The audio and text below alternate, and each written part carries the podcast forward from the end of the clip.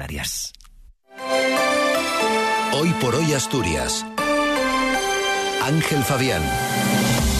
Buenos días. La Junta General aprobará hoy los quintos presupuestos de Barbón con una amplia mayoría al sumarse el diputado de Foro. Arcelor decide de forma unilateral prorrogar el ERTE durante un año. La apertura de la variante de Pajares incrementa en un 25% los viajeros en tren. Además, esta mm, este, mañana del último viernes del año viene con lluvias débiles. Por el momento tenemos 9 grados en Oviedo, Gijón, Llanes y Cangas de Onís, 10 en Avilés y en Luarca y 8 en Mieres y en Langreo. La predicción para hoy es de nuboso cubierto, abriéndose claros en el litoral a partir de mediodía, con lluvias débiles y dispersas, brumas y probables bancos de niebla en el interior, principalmente en zonas de montaña. Cota de nieve en torno a 1.700-1.800 metros, temperaturas en ligero descenso y viento flojo variable.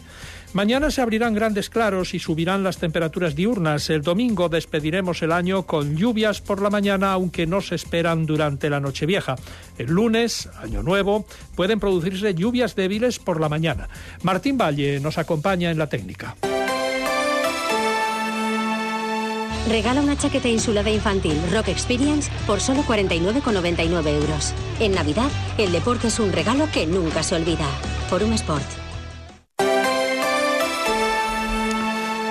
Son las 8 menos 8 minutos de la mañana. El Pleno de la Junta General del Principado aprobará hoy los presupuestos para 2024 más altos de la historia, con una amplia mayoría, ya que a los dos grupos de gobierno, PSOE e Izquierda Unida, se suman también los dos diputados del grupo mixto, el de Foro, Adrián Pumares, y la expulsada de Podemos, Covadonga Tomé. Pumares fue el último en dar el sí. Vamos a dar el voto favorable a estos presupuestos. Con todas las prevenciones. No son nuestros presupuestos, no son los presupuestos que nos gustaría que, tuviese el Principado de Asturias y desde luego creemos que faltan muchísimas cosas por hacer. Pero bueno, como digo, hemos logrado que se den pasos en la buena dirección y creemos que eso justifica sobradamente el, apoyo a estos presupuestos.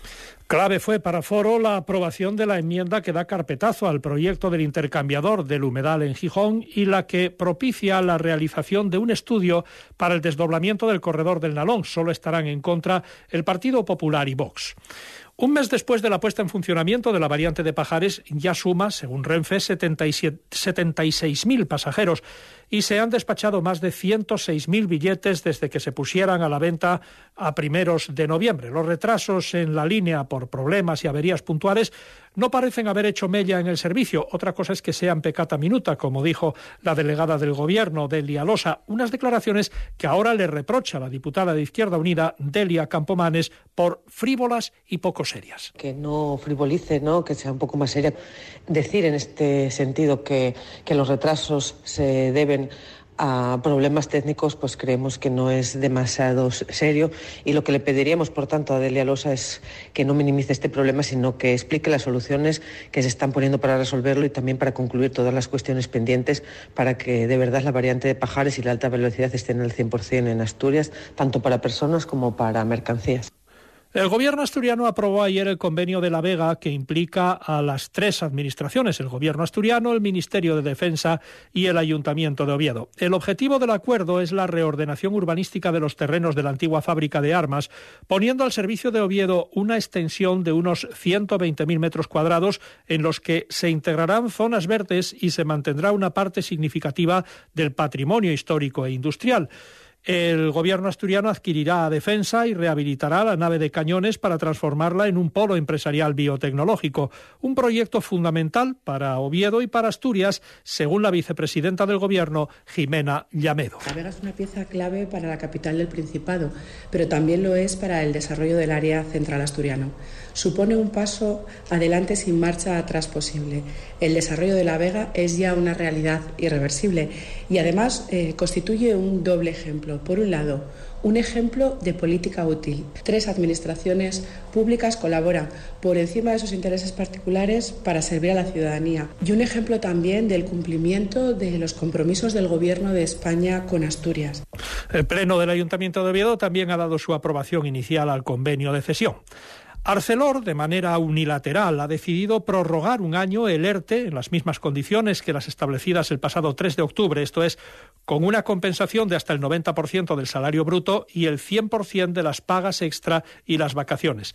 El periodo de consultas terminó sin acuerdo al no encontrar creíbles los sindicatos los argumentos de la empresa, como señala el responsable de comisiones obreras en las plantas asturianas, José Manuel Castro. Es increíble cómo en tan poco tiempo la empresa, bueno, pues ha, eh, como se suele decir, la cabra siempre tira al monte, ha dilapidado todo ese crédito, todo, ese diálogo social y ahora mismo, pues vamos, somos incapaces de tratar de, de alcanzar ningún acuerdo con ningún acuerdo con ella. La Consejería de Transición Ecológica, Industria y Desarrollo Económico ha sacado a licitación por más de 17 millones de euros y un plazo de ejecución de 36 meses el proyecto para la construcción de una planta de tratamiento en las instalaciones de la depuradora de Villaperi en el concejo de Oviedo que permitirá el suministro de agua regenerada a los grandes polos industriales del área central de Asturias.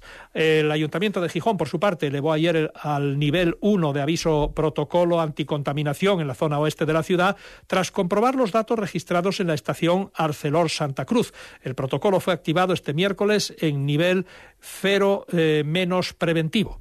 De las eh, medidas de reducción de emisiones recogidas en el nivel 1 se excluyen la prohibición de circulación de vehículos pesados que transporten graneles sólidos pulverilentos por la avenida Príncipe de Asturias. El Instituto de Ciencias y Tecnologías Espaciales de Asturias, conocido por sus siglas ICTEA, una entidad de la Universidad de Oviedo, acaba de hacer un fichaje estrella, así como se diría en términos futbolísticos. El ICTEA incorpora a su equipo a una de las investigadoras españolas punteras en este campo, Noemí Pinilla, colaboradora de la NASA, que trabaja para el Instituto del Espacio de la Universidad Central de Florida. Pinilla va a liderar ahora un proyecto que desde Asturias pretende estudiar la distribución del hielo y el polvo en el sistema solar que puede tener importantes aplicaciones. Y Avilés tiene hoy un nuevo millonario gracias a la primitiva, es el único acertante de segunda categoría en el sorteo celebrado anoche. La combinación ganadora está constituida por los números 3, 11, 23, 45, 47 y 48 con el 19 como complementario. El boleto ganador ha sido sellado en la administración número 3 en la avenida Santa Apolonia 151. El premio es exactamente de un millón 1.123.054 euros con 41 céntimos. Pues así es como viene hoy la actualidad en Asturias. En este viernes 29 de diciembre están escuchando hoy por hoy las noticias de Asturias en la SER. Faltan dos minutos para las 8 de la mañana.